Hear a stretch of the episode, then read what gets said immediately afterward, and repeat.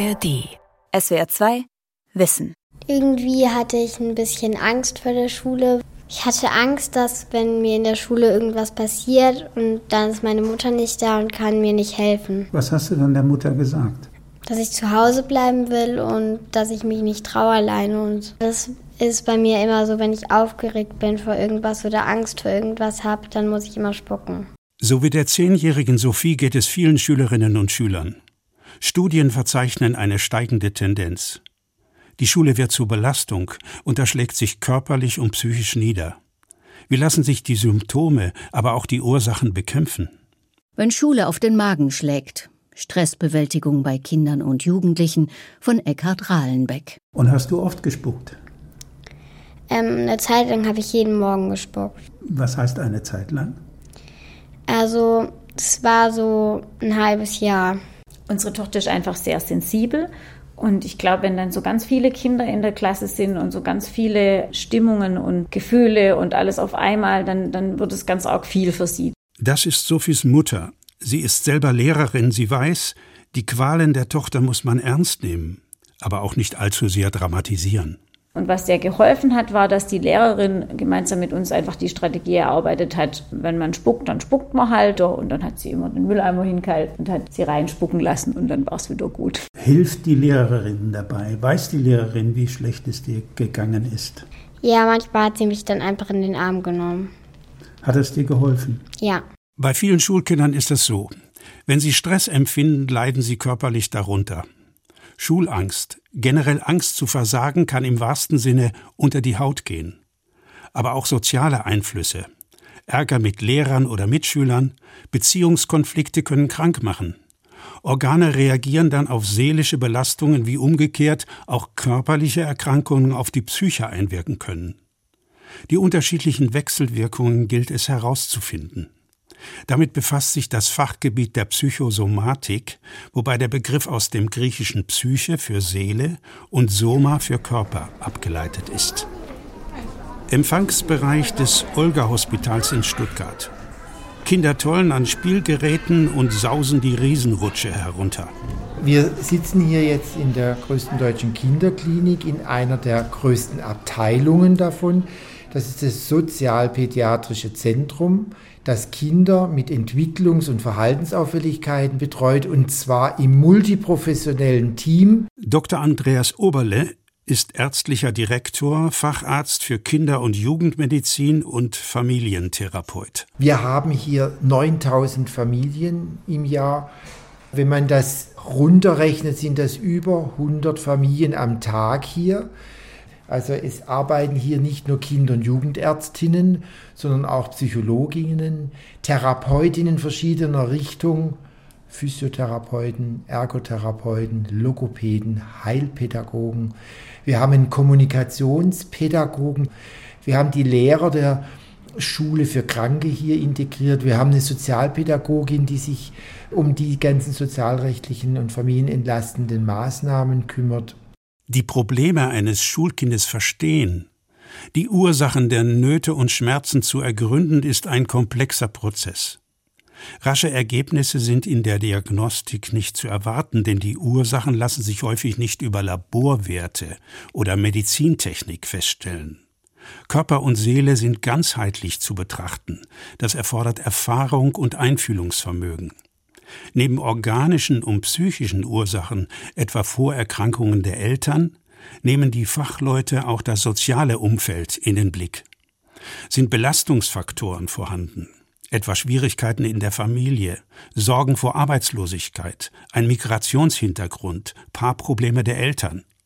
Oft stellen sich auch scheinbar banale Dinge als Auslöser für Störungen heraus. Wenn beispielsweise die Hauskatze verstorben ist, oder ein Streit mit der besten Freundin belastet. Häufig klagen Kinder oder Eltern, die Schule sei zu laut. Da ist natürlich wichtig zu schauen, wie ist das Gehör? Ist da irgendeine Problematik? Sind es wirklich die Geräusche oder ist es die viele Information, die da ist? Einen ganzen Vormittag in der Schule alles mitzubekommen, ist mir zu viel. Und da muss man natürlich schauen, hat das Kind die Möglichkeiten in der Intelligenz und auch ein bisschen schauen, ohne jetzt gleich Kritik zu üben, aber ist auch die Didaktik so, dass dem Kind das zugeführt wird. Also solche Symptome sind typisch, aber wir müssen dahinter schauen, wir müssen ein bisschen übersetzen und das machen wir dann in dem interdisziplinären Team. Da hinten muss ich rein in den Hänger. In einem Behandlungszimmer beobachtet eine Ergotherapeutin ein Kind beim Spielen. Es geht um die Funktionen der Hand, was in der Schule wichtig ist, um ein Schreibgerät richtig halten zu können. Prima. Du musst dir ganz fest drücken. Das Kind hat eine gewisse Muskelschwäche und da helfen unsere Therapeuten, indem zum Beispiel eine Verdickung um den Stift gemacht wird. Ja, es gibt manchmal ganz einfache Dinge, die entscheidend weiterhelfen. Auch zum Beispiel, dass das Kind die völlig falsche Hand benutzt. Man hat dem Kind immer gesagt, nimm rechts, jeder schreibt rechts. Das ist aber ein Linkshänder. Die Erwartungen der Erziehungsberechtigten, das erfahren Andreas Oberle und sein Team, sind oft nicht zielführend. Besonders wenn man glaubt, Schulkinder allein über Leistungstests und Kennzahlen wie dem Intelligenzquotienten einordnen zu können. Ich sage oft humorvoll, ich bin kein Automechaniker, der gerade hier eine Inspektion macht, sondern ich versuche ein Gesamtbild hinzukriegen. Da gehört die Intelligenz auch dazu, aber nicht nur.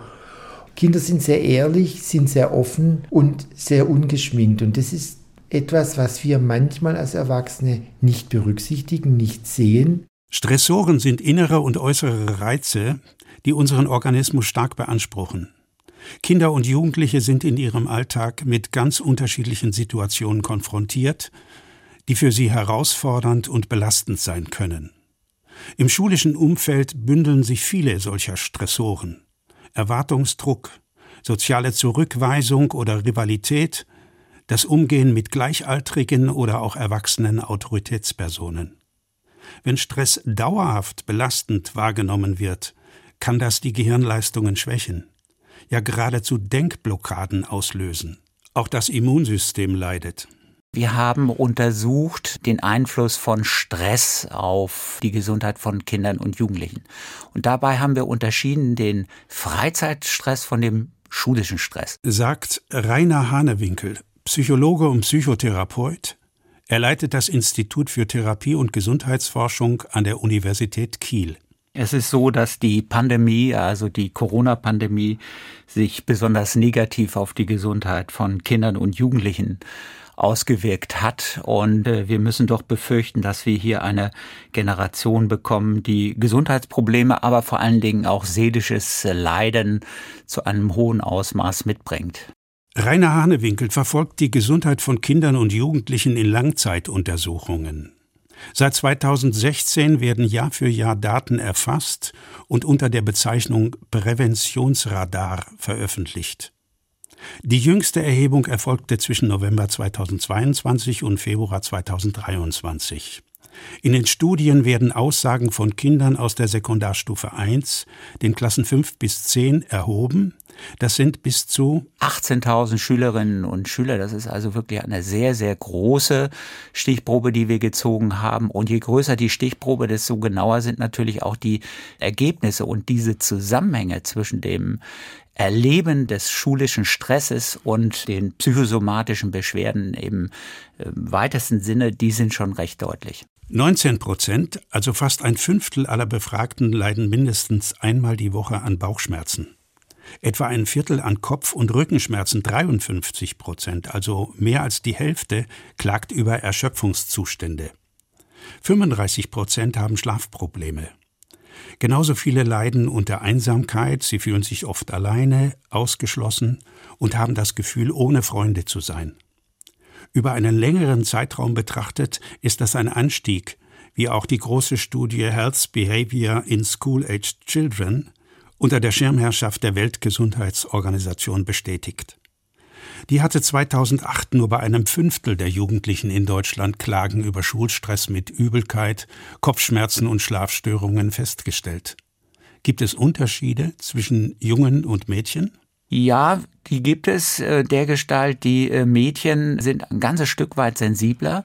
Sie nehmen äh, den Stress und die Herausforderungen deutlicher wahr als Jungen. Vielleicht gehört es auch zum jungen Bild. eher die Psychosomatik klein zu reden. Ich bin ja ein taffer Junge.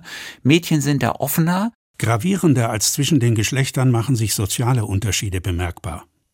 Das Risiko, im Jugendalter eine psychische Störung zu entwickeln, ist überwiegend soziodemografisch bedingt, also durch Lebensumstände wie das familiäre Umfeld oder die finanzielle Situation der Eltern in allen Ergebnissen, die wir sehen, also was die Psychosomatik, die Schmerzen anbelangt, was aber auch äh, so etwas wie die Lebenszufriedenheit, wie die Einsamkeit. In all diesen Dingen ist es so, dass die sozial Benachteiligten deutlich erhöhte Werte haben. Und das ist eben besonders besorgniserregend für uns, weil hier die Schwächsten getroffen werden und wir bislang noch nicht genügend Mittel in die Hand nehmen, um hier Abhilfe zu schaffen. Die Kluft ist unübersehbar. Der soziale Hintergrund wirkt unmittelbar auf die psychische Stabilität. Kinder und Jugendliche mit niedrigem Sozialstatus weisen mit Abstand die meisten Beschwerden auf, was sich laut Präventionsradar in den vergangenen Jahren noch deutlich verstärkt hat. Schon 2020 hatte die Bundesvereinigung der Psychotherapeuten festgestellt, Zitat, in Familien mit wenigen sozioökonomischen Ressourcen sind Kinder zweieinhalbmal so oft psychisch auffällig wie in Familien mit hohen sozioökonomischen Ressourcen. Das Problem war, ich hatte irgendwann eine Auseinandersetzung mit meinem Schulleiter, wo ich mich dann morgens nicht getraut habe, ins Klassenzimmer zu gehen und ich dann mehr unter Tränen vor dem Klassenzimmer saß. Die Tränen vor dem Klassenzimmer hat Elisabeth vergossen, als sie zwölf Jahre alt war. Jetzt ist sie 16 und kann die Krise von damals einordnen. Sie hatte darunter zu leiden, als Außenseiterin zu gelten, nicht dazuzugehören zum Klassenverband. Das Problem war, dass ich nicht sehr hygienisch war. Ich habe nicht oft geduscht, ich war einfach nicht, ich war ziemlich eklig. Und das hat mir niemand gesagt. Niemand hat mir gesagt, so, hey, Bro, geh mal duschen, sondern es wurde halt einfach nur auf meinem Aussehen rumgehackt oder auf sonst irgendwas. So, das Problem wurde nie adressiert. Irgendwann hatte ich einfach nur Angst. Ich wusste nicht, woran es lag. Meine Eltern haben mit mir da auch nicht drüber geredet. Denen war das egal. Die haben sich darum nicht gekümmert. Durch die Ausgrenzung leidet Elisabeth an Angstzuständen. Sie sammelt immer mehr Fehlzeiten. Schulangst und Schulverweigerung bilden einen klassischen Zusammenhang glaube, in meinem Zeugnis stand später, dass ich 57 Fehltage hatte. Elisabeth hat mit einer Jugendhilfeeinrichtung die Wende geschafft. Dort lebt sie in einer Wohngruppe unter Mädchen. Nach einem Jahr in einer Sonderklasse, wo sie, wie es heißt, an die schulischen Leistungsanforderungen rückgewöhnt wurde, kann Elisabeth jetzt wieder die reguläre Realschule besuchen. Ja, ich habe jetzt das zehnte Schuljahr durch. Also ich bin jetzt fertig mit der Schule. Und ich bin einfach sehr, sehr froh. Weil ich weiß, ich hatte früher Fünfer im Zeugnis und jetzt habe ich fast überall Zweier und das ist gut. Wie kann man den Krisen vorbeugen, präventiv gegen Stress vorgehen? Wirksame Wege aus mentalen Krisen können gelingen durch Entspannungsübungen, um den Kopf frei zu bekommen, ausreichend Schlaf, weniger Zeit an PC und Smartphone, über Kunst oder Musik. Vor allem aber, und da sind sich die Fachleute einig, über aktive Bewegung und Sport. Regelmäßige körperliche Aktivität wirkt, und zwar nachweislich über das Stresshormon Cortisol. Ein Forschungsteam der Universität Basel hat bei 110 Kindern zwischen 10 und 13 Jahren den Cortisolgehalt im Speichel gemessen und dabei zwei Teilgruppen verglichen. Eine, die täglich, wie von der Weltgesundheitsorganisation für Jugendliche empfohlen, eine Stunde aktiv Sport treibt, mit der anderen, die es ruhiger angehen ließ. Dann mussten die Probanden prüfungsähnliche Leistungstests absolvieren, bei denen zu erwarten war, dass gerade in diesem Moment vermehrt Cortisol ausgeschüttet wird. Die Ergebnisse überraschten, wie Dr. Sebastian Ludiger berichtet. Es hat uns insofern überrascht, weil wir verglichen haben, einmal einen Stresstest, also mit einer hohen Stressbelastung und dann eine andere Aufgabe, die eine geringere Stressbelastung hat.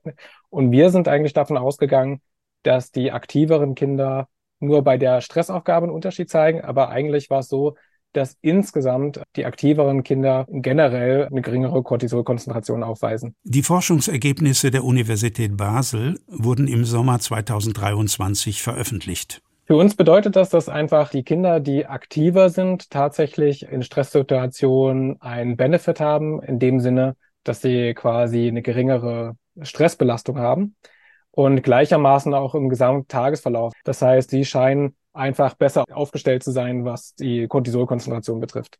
Durch die Corona-Pandemie haben die Ressourcen zur Stressbewältigung erheblich gelitten. Rainer Hanewinkel, wir haben ja als erstes die Schulen und die Bildungseinrichtungen dicht gemacht, aber auch viele andere Möglichkeiten für Kinder und Jugendliche, zum Beispiel mit dem Stress umzugehen, wie den Sportbereich, so dass es mich nicht wundert, dass äh, gerade die psychosomatischen Fragen eben nach Bauch, Kopfschmerzen, Rückenschmerzen, dass diese Antworten sehr in die Höhe gegangen sind, aber auch vor allen Dingen Lebenszufriedenheit, Einsamkeit, das sind so Dinge, die die Jugendlichen berichten. Das ist der Fall einer 17-jährigen Gymnasiastin, der zunehmend Konzentrationsschwierigkeiten und Schlafprobleme zu schaffen machen. Bisher eine gute Schülerin, jetzt aber plagen sie Ängste, bei den Abiturprüfungen zu versagen. Daraufhin sucht sie sich selber Hilfe bei Hanna Hansen, der Schulpsychologin an ihrer Schule in Baden-Württemberg die sind da, diese Ängste. Auch wenn ihr Umfeld ihr dann vielleicht sagt, du schaffst das schon, wird es ihr einfach ein paar Wochen vorm Abitur absolut zu viel. Sie zeigt Anzeichen von einer Angst, von einer Panikstörung. Ihr geht's ganz arg schlecht. Fachärzte warnen davor, Kindern bis auf wenige Ausnahmen Medikamente zur Beruhigung wie Baldrian-Tropfen oder Globuli und Aufputschmittel zu geben. Die Schulpsychologin Hanna Hansen sucht in ihrer Beratung zunächst nach den individuellen Stärken der jungen Klientin. Wir haben erstmal geschaut, wie sie mit Stress umgeht, mit äußerem Druck oder Stress, den man manchmal nicht vermeiden kann. Was hat sie denn da schon für Strategien? Was hat immer gut funktioniert? Wo liegen ihre Ressourcen? Und da haben wir dann zusammen erarbeitet, was ihr gut tun kann. Ich habe sie angeleitet, Achtsamkeitsübungen, Entspannungsübungen zu probieren, um ihr da einfach das Gefühl zu geben, hey, da gibt es was. Manchmal muss man etwas länger suchen, ja, was die einen vielleicht sich runterbringen, sehr imaginativ da reindenken können, brauchen andere was zu tun oder brauchen Sport. Also wir haben einfach geschaut, was kann sie tun, ich sag mal mittelfristig, dass sie gut durch diese Prüfungen kommt. Als Praktiken haben sich progressive Muskelentspannung, Atemübungen, Yoga und autogenes Training bewährt, ebenso Traumreisen und das Nöselen, wo man in einem Ruheraum völlig abschalten Klänge und Farben wohltuend wahrnehmen kann. Solche Entspannungsübungen fördern die mentale Gesundheit. Sie wirken beruhigend, Blutdruck senkend und positiv auf das vegetative Nervensystem. Wenn aber das nicht reicht, wenn wirklich eine ernstzunehmende Störung auftritt, wird eine Behandlung durch Fachspezialisten erforderlich. Es gibt dann solche Störungsbilder oder Erkrankungen wie zum Beispiel ADHS, die oft uns nur zeigen, schau nach dem Kind oder Jugendlichen, die noch gar nicht den Hintergrund klar machen, da ist irgendwas Besonderes. Wir haben im Moment einen ganz großen Bedarf, eine ganz große Notwendigkeit, Kinder mit Autismus-Spektrumstörung zu betreuen. So der Kinder- und Jugendarzt Andreas Oberle. Viele Praxen und Therapiezentren arbeiten am Limit. Wartezeiten von einem Jahr und mehr sind keine Seltenheit. Mitarbeitende in Schulpsychologie, Schulsozialarbeit und Beratungsstellen sind da gefordert, die Wartezeiten zu überbrücken, ohne dass die Symptome sich verhärten oder verschlechtern. Ein Thema, das epidemisch auftritt in Deutschland, ist das Thema der nicht suizidalen selbstverletzenden Verhaltensweisen. Marcel Romanos, Klinikdirektor der Kinder- und Jugendpsychiatrie an der Universität Würzburg, und gleichzeitig Präsident der Deutschen Gesellschaft für Kinder- und Jugendpsychiatrie, Psychosomatik und Psychotherapie. Es sind selbstschädigende Verhaltensweisen, oft Ritzen oder Schneiden oder auch andere Maßnahmen, die Schmerzen zufügen, die auch Verletzungen hervorrufen. Und das machen die Kinder und Jugendlichen nicht mit der Absicht, sich selber umzubringen, sondern das sind Strategien, um ihre Anspannung, Stresssituationen, die für sie unerträglich sind, zu reduzieren. Das ist also ein Versuch, mit diesen emotionalen Problemen umzugehen. Und das ist natürlich eine Strategie, die langfristig nicht funktioniert, die viele Schäden verursacht, Narben verursacht. Marcel Romanos hat ein Zentrum für Präventionsforschung mitgegründet, das Programme gegen Schulstress entwickelt. Den Umgang mit Emotionen kann man lernen wie Surfen in der Meeresbrandung. So zeigt es ein Einführungsvideo. Gefühle sind mal schön, mal schlimm, mal kompliziert. Eines haben sie aber alle gemeinsam. Man kann sie nicht einfach ein- oder ausschalten. Unser größtes Projekt, das wir durchführen, ist ein Präventionsprogramm in Schulen. Und dieses Präventionsprogramm heißt DUDE, geschrieben D-U-D-E, ist eine Abkürzung für du und deine Emotionen. Was kann ich machen? Wie hole ich mir Unterstützung? Und das sind alles Fertigkeiten, die helfen sollen, die Resilienz, die Widerstandsfähigkeit von Kindern gegenüber der Entwicklung von psychischen Erkrankungen, insbesondere emotionalen Störungen, zu verbessern. Ich finde, dass das, was ich jetzt erlebt habe, generell alles, dass mich das einfach wirklich zu der Person gemacht hat, die ich heute bin, weil ich viel stärker geworden bin und selbstbewusster, weil ich jetzt weiß, wer ich bin und was ich kann. Die heute 18-jährige Alessia weiß, was es heißt, mit Krisen und Belastungen fertig zu werden. Das war nicht immer so.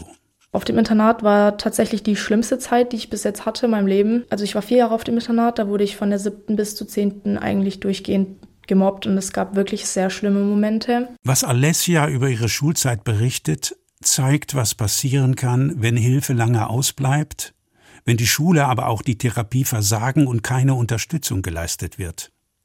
Mit 13 beginnt sie, sich mit Alkohol und Drogen abzulenken, während die Nachstellungen eines Schulkameraden immer aggressiver werden.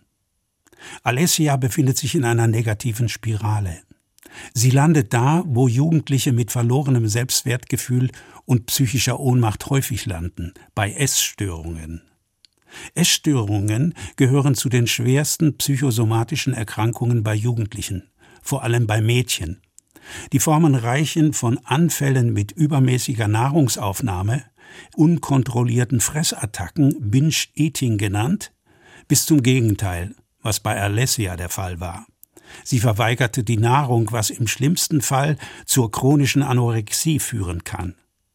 Alessia rafft sich aber doch noch auf und geht zum Arzt.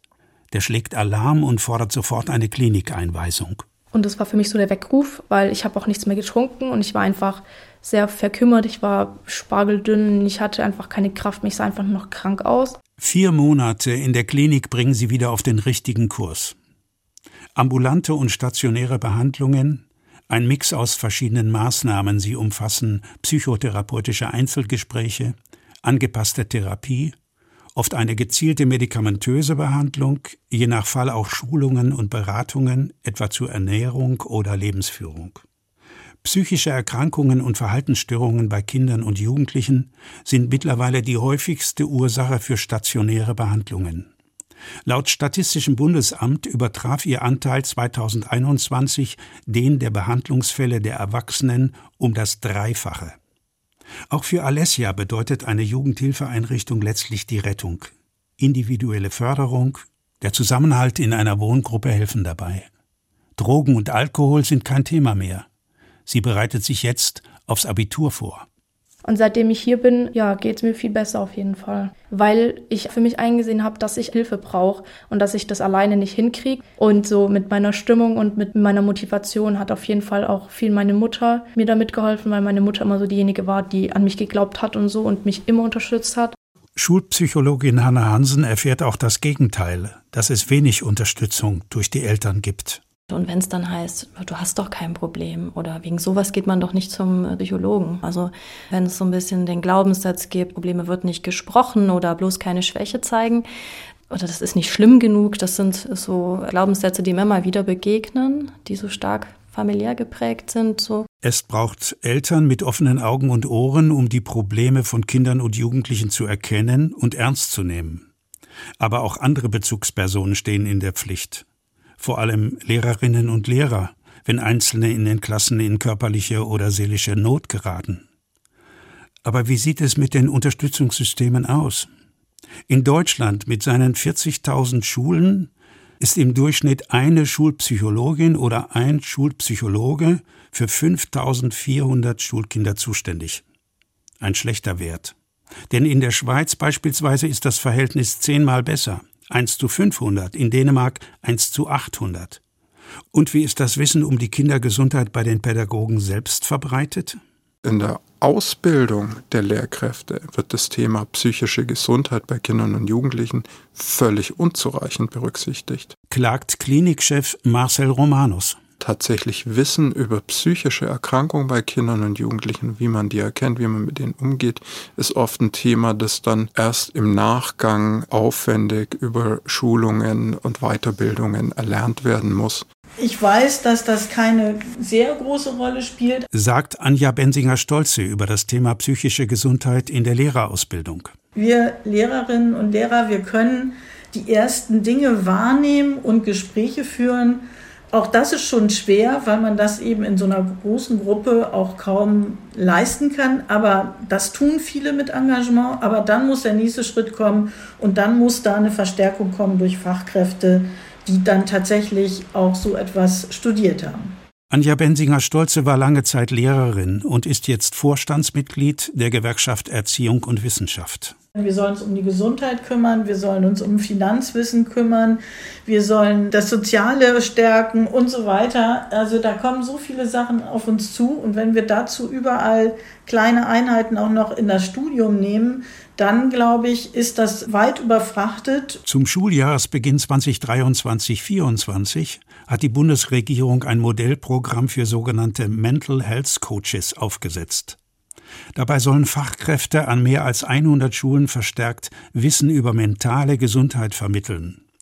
Die zugehörige Website verspricht Strategien im Umgang mit belastenden Gefühlen, einen offenen Umgang mit psychischer Gesundheit sowie die Vermittlung von Hilfs- und Beratungsangeboten. Der Start verläuft schleppend, die Personalsuche gestaltet sich schwierig. Auf Anfrage von SWR2 Wissen bei Schulämtern in Baden-Württemberg hatte Ende September noch kein Coach seine Arbeit aufgenommen. Diese Mental Heals äh, Coaches könnten eine Möglichkeit sein, aber 100 für 40.000 Schulen sind also auch da viel zu wenig. Seelische Belastungen in Kindheit und Jugend sind prägend für ein ganzes Leben. Bleibt Hilfe, Unterstützung, Therapie aus oder setzen sie viel zu spät ein? Können chronische Belastungen, ja sogar schwerste psychosomatische Erkrankungen die Folge sein? Deshalb sind Bezugspersonen, Lehrkräfte und Eltern, auch Schulsozialarbeiter, Schulpsychologen, Mediziner und Therapeuten gefordert. Für sie alle gilt es, Kinder und Jugendliche im Blick zu behalten, sie im Umgang mit Stress und Emotionen zu stärken. Alles zu tun, um in der Schule im besten Sinne aufs Leben vorzubereiten. SWR 2 Wissen. Wenn Schule auf den Magen schlägt, Stressbewältigung bei Kindern und Jugendlichen. Autor und Sprecher Eckhard Rahlenbeck. Redaktion Marisa Gierlinger. Und hier noch ein Hörtipp. Wie wir ticken. Wie wir ticken. Wie wir ticken. Euer Psychologie-Podcast. Große Gefühle und kleine Abenteuer, Liebe und die Kunst, sich zu streiten. Wie kann Versöhnung gelingen? Was macht Frauenfreundschaften aus? Was hilft gegen das ewige Aufschieben? Solche Fragen beantwortet der Psychologie-Podcast der beiden Podcast-Champions Radiowissen und SWR2 Wissen. Lebensnah und wissenschaftlich fundiert nimmt euch unser Podcast Wie wir ticken mit in die Welt der Psychologie. Wir fragen, wie Gefühle, Gedanken und Verhaltensweisen entstehen und warum. Wir reden über Sehnsüchte und Süchte, wir klären auf über psychische Erkrankungen, gehen zurück in die Kindheit und wir sagen, wie ihr euch und andere besser verstehen könnt. Wie wir ticken, euer Psychologie-Podcast von Radiowissen und SWR2 Wissen. Alle Folgen findet ihr in der ARD Audiothek. SWR 2 Wissen. Alle Folgen in der ARD Audiothek. Manuskripte und weitere Informationen unter swr2wissen.de.